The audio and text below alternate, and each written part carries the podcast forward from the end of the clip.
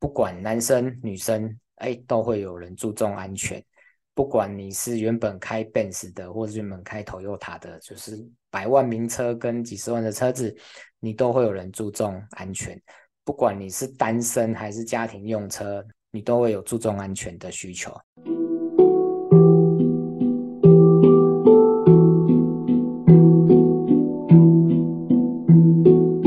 蓝海就在你，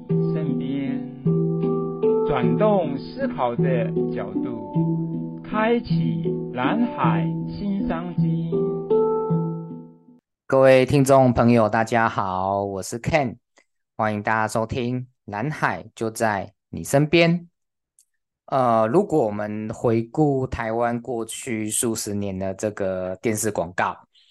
那我想大家心目中都会有一些就是印象特别深刻的广告这样子。那如果我们把它聚焦在这个跟当兵有关的主题的广告上面，我想，呃，有两个广告可能大家印象都会蛮深刻的。特别如果你是五六年级或七年级生的话，那很有可能就是会有跟我一样对这两个广告比较有印象。那第一个呢是这个替吴文公扇的阿莹，这个 据说这个阿莹是台湾这国军史上当兵最久的，到现在都还没退伍的阿莹哦，这个应该非常非常非常多人都对这个广告印象很深刻这样子。那第二名呢，我个人觉得很有可能就是这个呃，这不是肯德基的肯亲会篇，就是。那那那个那个广告就是肯德基的炸鸡嘛，就是一个一对爸爸妈妈，那带炸鸡去这个新训中心去探望他的刚入伍的小孩，然后这个小孩子呃阿兵哥吼咬一口之后就只就觉得啊这不是肯德基，然后就在地上大滚大叫这样子，这不是肯德基，这不是肯德基吼，可能蛮多人对这个广告词是非常非常非常有印象的。大家这个等一下 听完这一集之后，如果有空可以去 YouTube 一下，你就关键字打“这不是肯德基肯亲会篇”，那个广告就会出来了。这样子，那我为什么要跟大家这个提到这个呃，这不是肯德基的广告呢？那基本上有两个原因。第一个呢是这个这不是肯德基的广告的男主角，这个阿兵哥呢就是我的。大学同学，对，那我们不是同一个系上同学，我们是在一个通识课认识的，就是我们上一个地质调查通识课，就是我本身喜欢山林嘛，所以我就去去去去上这个通识课。那刚好我们在这个通识课的时候是分在一组的，我觉得那个通识课也非常好玩，就是我们平常都不用上课，我们就是。呃，好像就是有一个四天三夜还是三天两夜的这个地质调查的行程。那我们是到垦丁那边去，然后老师带我们去很多，就一般观光客比较没有机会去到的，不管是海岸或者是山林里面，那看到很多数千数万年前的这个地质的剖面，或者是说平面的现况这样子。我觉得那个是一趟。很特别，那也很有趣，也很难忘的旅程。那我跟他也就是蛮蛮多共通点的啦，就我们都蛮喜欢运动的，那蛮喜欢社会公益的这样子，对，所以就即便毕业之后一直还有联络，或者一起打球啊，或者吃吃饭、聊聊天什么的，对。那他也是一个这个不走寻常路的人，对啊，蛮有趣的，就是他看到他除了。长得帅又高嘛，所以去拍电视广告以外，还有那个什么中国信托那个道路救援，对，也是他拍的。然后他他现在呢，就是在推广这个呃乐龄的健康。对，就是银发族，那怎么样协助他们做一些伸展，做一些运动，或者带他们到这个森林里，哈，或者一些比较简单的这种步道去运动，那促进老年人银发族的身心健康。那我觉得这个也是对这个社会非常有价值的事情，也祝福他在这一块领域上面，哇，能够能够帮助到越来越多的这个呃银发族的朋友。好，这个 有点歪楼了哈，就是那这是第二个我提到这个广告的原因，就要带入今天的主题啦。就是呃，如果我们从小到大都吃过很多这个麦当劳啊、肯德基呀、汉堡王啊、美而美啊，我们可能就是咬一口就知道这个肯德基，呃，不是，我们咬一口就知道这个炸鸡是哪一家的，或者或者是路边 咸酥鸡摊位的，哈，就是我们对一个东西够熟悉的时候，我们也许讲不出来什么才是它，但是我们如果吃到。呃呃，不是它的时候，用到不是它的时候，我们是可以很很直觉的感受出来的，所以我们不一定能够很精准的讲得出来为什么这样子。那在呃蓝海策略也是，就是呃我们从小到大习惯的这个教育，或者是说我们在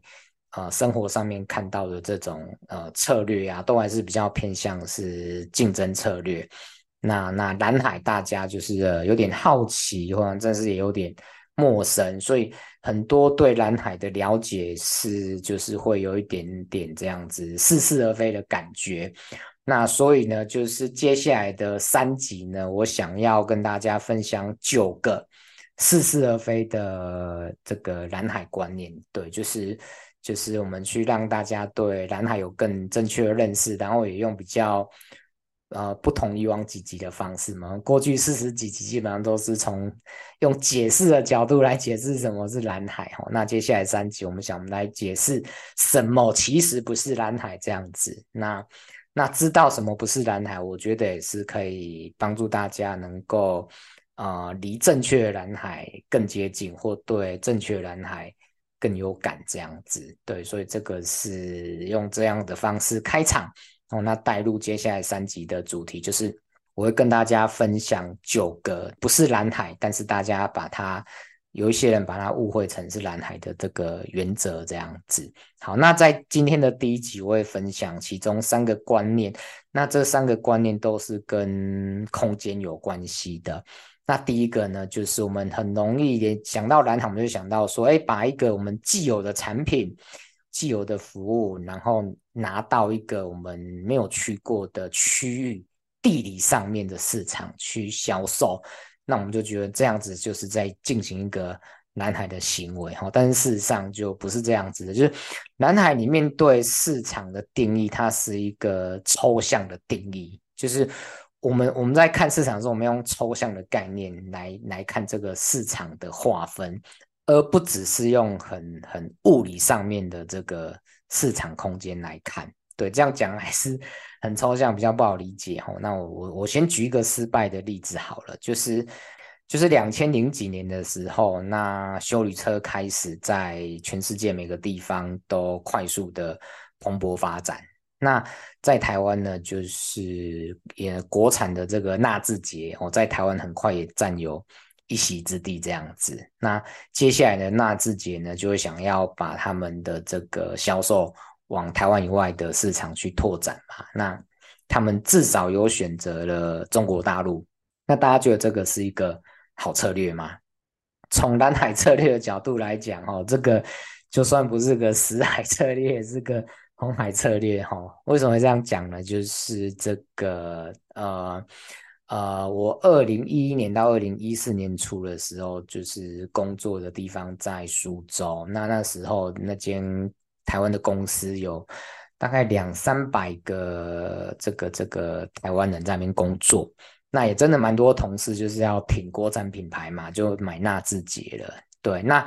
二零一三年呢，纳智捷在大陆的销量有三万多辆。哦，那它最高峰其实是在二零一五年，然后然后有到五万多辆这样子。那为什么用二零一三年来来说呢？因为二零一三年是大陆第一次，就是整个国家的这个汽车销售量突破了两千万台。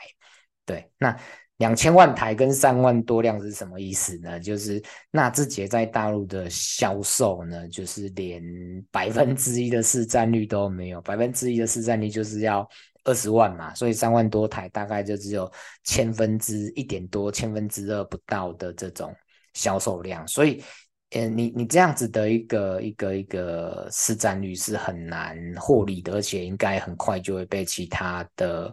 牌子淹没这样子。呃，后来的状况呢，就是从二零一五年之后，娜娜自己的销量又每况愈下。那到二零二零年的时候，只剩在大陆卖了两千多台，后来他们就宣布破产，结束在大陆的销售。所以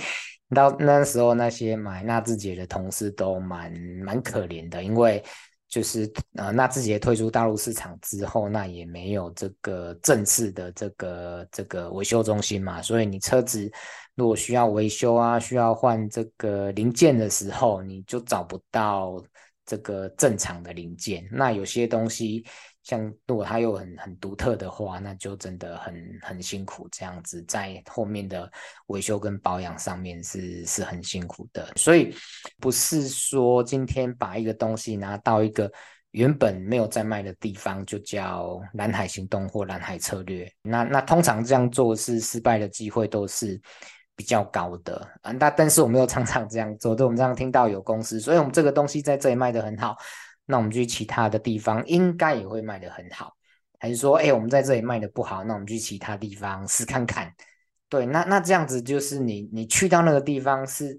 没有本的，就是就是你你你不知道你在那里的价值是什么，那你通常最后就是沦落于竞争。对，你去做跟其他竞争者一样的事情，然后试着比他们更便宜，或者说一样的价格情况之下提供更多的服务。那就是走向了竞争策略。那那这样子要要开创新的蓝海，要能够有更大规模的销售量，有更好的毛利率，基本上是不太容易的。所以在蓝海策略里面，我们讲的市场空间，它是希望大家能基本上是用抽象的空间来看它。所以说，我们要用车子来看，就是说，你修旅车从台湾去大陆，不是一个。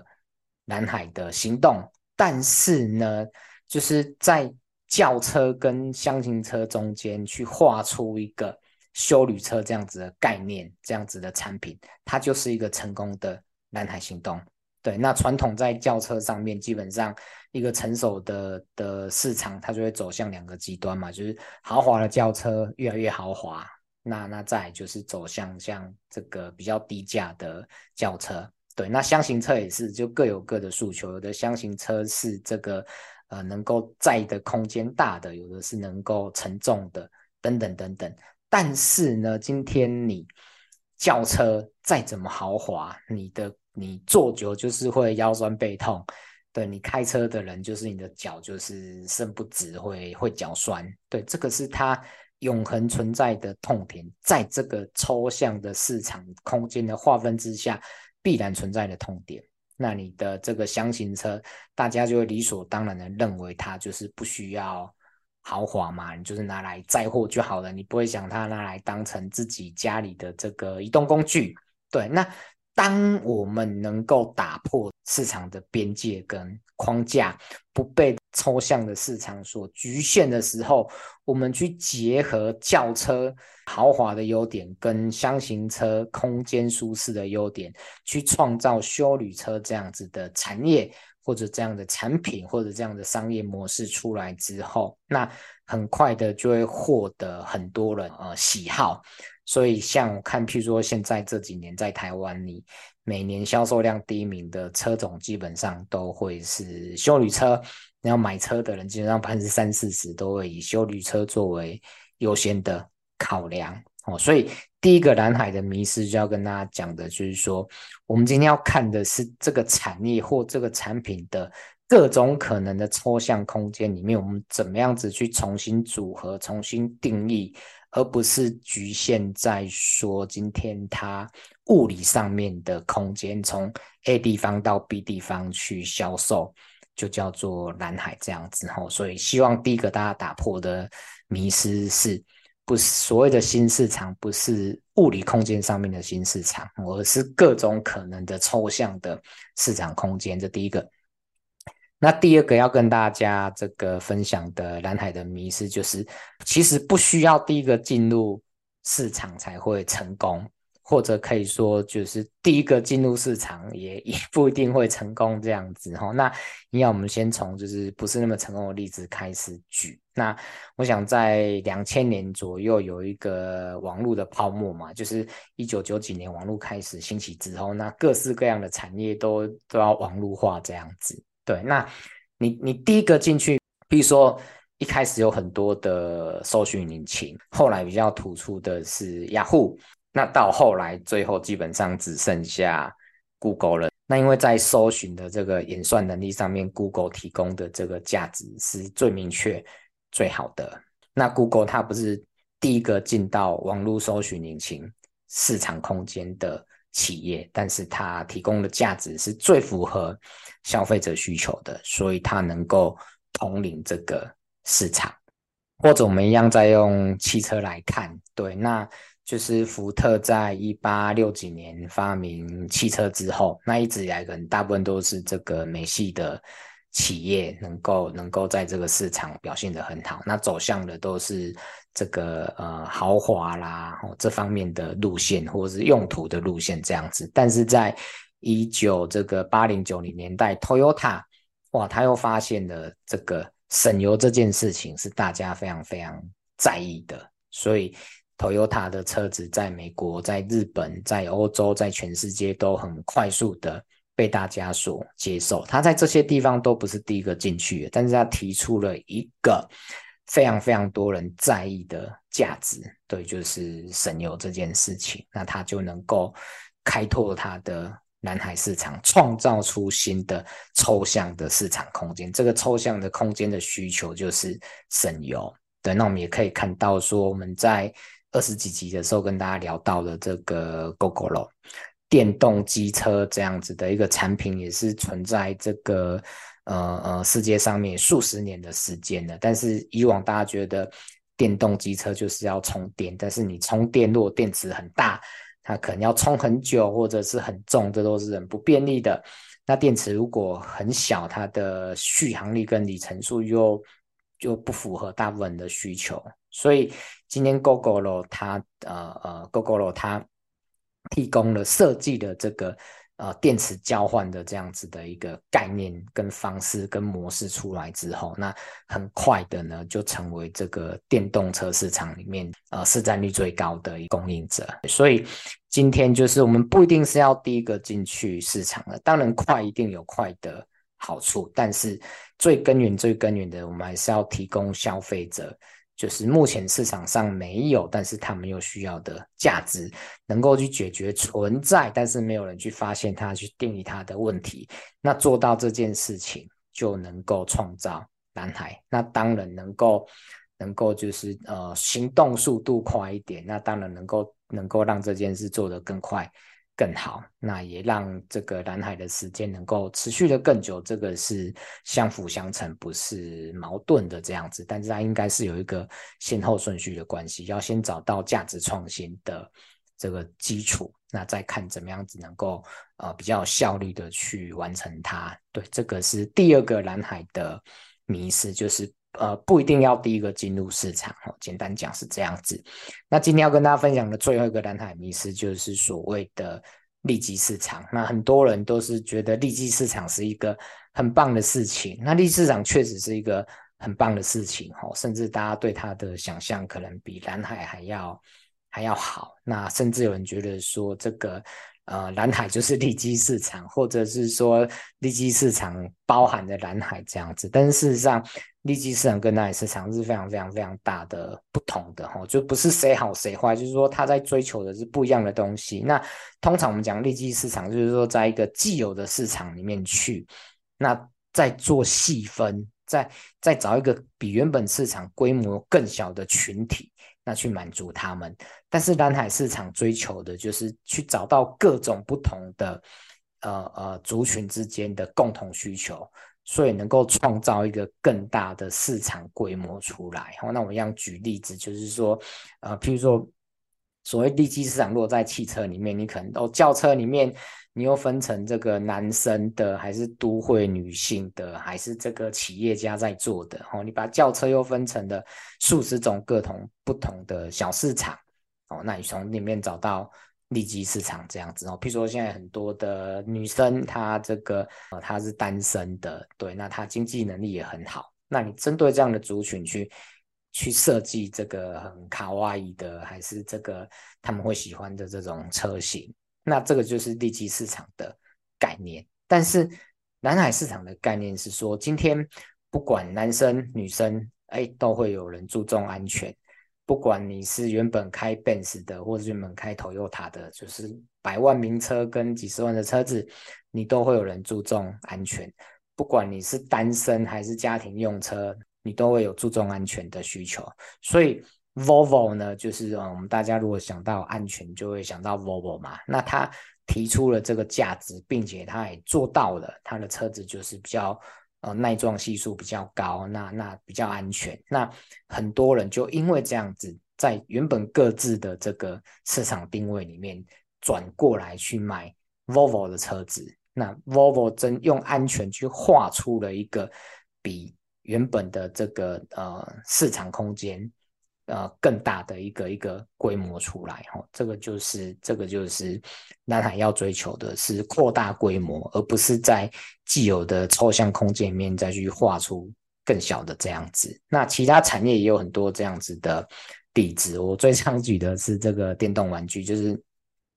比如说以前电动玩具都是十五岁到四十岁的男生被当作目标客群嘛。那里面可能有就是，哎，要玩这种射击游戏的，还是这个呃呃建造城市啊？对不起，我没办法讲出很多呵呵 这个电动玩具的名字，我没有就不太打电动这样子哈。但是今天呃，We 呢或者 Switch，那它让打电动变得比较简单、比较健康，所以老年人也愿意来玩胃女性也愿意来玩胃小朋友也愿意来玩胃所以它创造了这个。啊、健康的价值，或者是说这个家庭团聚的价值，那它这个市场的规模就很大咯，基本上就是你从有没有从这个六岁到八十岁的人都被含在里面的，那远比远比你原本十五岁到四十岁有在打电话的男生这样的市场规模是大很多的，而且又基本上又没有什么竞争者，或者是说呢，以前我们在买保险的时候。二三十年前没有没有这个保代或保金的时候，保险经纪人的时候，那我们又不会认识市场上每一家保险公司的业务员跟保单的内容，那我们的选择就觉得有限。那各家之间呢，又就是又在做竞争嘛。我们一样的保费，那我的保障可能好一点点，还是说一样的保障，我的保费便宜一点点？大家在做这样子的竞争。但是今天保险经纪人提供的价值就是说，他没有单卖某一家，你你你，我帮你推荐，帮你了解哦，这么多家、数十家的寿险或产险的保单里面，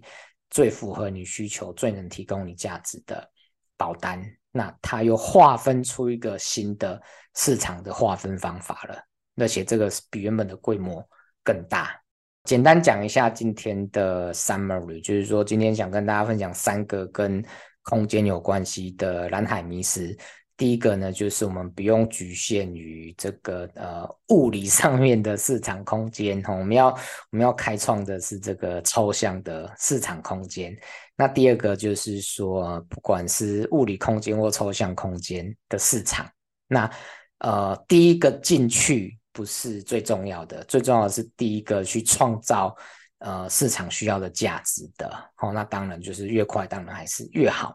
那第三个呢，就是呃利基市场是在既有市场里面去做更细微的、更细小的划分，但是蓝海策略要追求是把市场规模扩大，所以它要打破很多的这个抽象空间，去找到这些抽象空间不同市场抽象市场的。共同的需求这样子哈，所以呃，把这三个合起来讲的话，就还是说，今天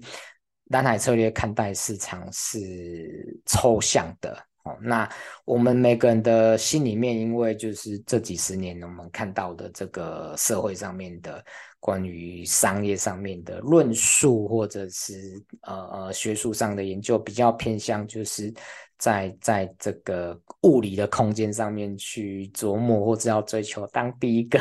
或是找利基市场哦。但是这三件事情呢，都会限制了我们对南海空间的开创。对，所以。呃，即便大家对于说如何开创抽象的市场空间还没有很有系统化的认识，或者是很很很具体的去想象这个抽象，但是如果你知道说我我我我不要被物理的市场空间局限，我不要担心不是第一个，